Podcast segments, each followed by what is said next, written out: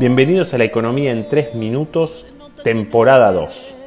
Te resumimos la economía cada semana. Soy Andrés Borenstein. La inflación de abril fue del 4,08% y salió ligeramente más alta que las expectativas del mercado. Pero nada que rompa el tablero.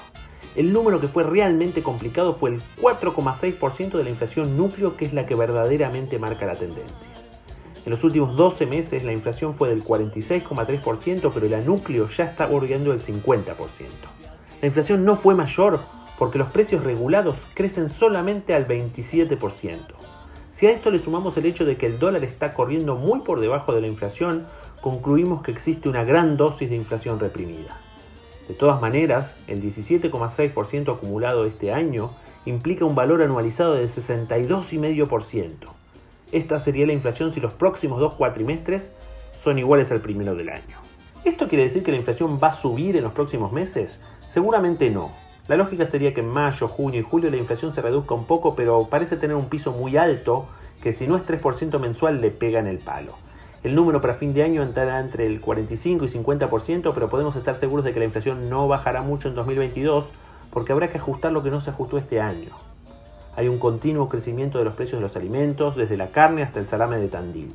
Y sobre todo un brutal aumento de la ropa y el calzado. La inflación en este rubro fue 6% en abril y escuchen bien, 79% en el último año.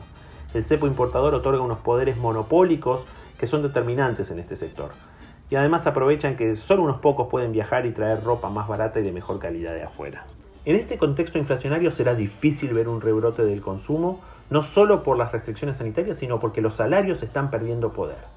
Esperamos que los salarios y las jubilaciones lleguen a las elecciones en su menor nivel en términos de poder de compra desde cualquier otra elección desde el 2005. Quizás lo más curioso de todo es que el Banco Central sigue callado.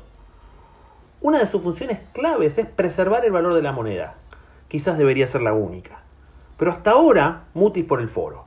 Las tasas de interés siguen en el mismo nivel que cuando la inflación empezó a subir en octubre. Los plazos fijos que no ajustan por la inflación vienen perdiendo poder de compra. Tasas más altas ayudarían a comprar la credibilidad que falta y darían una señal contra la inflación. En economía las expectativas juegan un rol. Y un banco central que mira para el otro lado no ayuda. Se entiende, tienen restricciones políticas y también quieren proteger su propio balance. Con más de 3 billones de pesos entre el ELIX y pases, la suba de tasas le puede generar una bola de nieve. Pero si querían una posición cómoda, se hubieran dedicado a otra cosa, muchachos. El gobierno ningunea la política monetaria, lo que implica que quizás se vengan más controles. El compañero Máximo quiere minimizar la factura del gas y siguen las versiones de que hay disconformismo con el INDEC porque dejó que el termómetro mida bien. Volver a jugar con eso sería la peor de todas las alternativas. Mientras tanto, el viaje del Chapo y Alberto despertó algo de esperanza en el mercado parecería que la Argentina conseguirá evitar caer en default con el Club de París. Seguro será a cambio de algo, pero como la racionalidad de los acreedores suele ser superior a la de los políticos locales, no necesariamente es mala noticia. Los diarios también reflejaron la voluntad del presidente de cerrar con el fondo lo antes posible. Es claro que esto no es lo más probable, aunque sí lo más deseable. Da toda la sensación de que el poder de veto del carnerismo duro hará lo suyo pero desde lo simbólico es bueno que Alberto intente dar una pelea en vez de decir le pertenezco. Seguiremos este culebrón.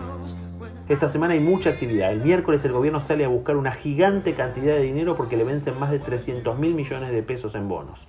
El jueves será de superacción con datos del balance comercial de abril, las cuentas fiscales de abril y el PBI de marzo. Salen también precios mayoristas y costos de la construcción. Hasta la semana que viene.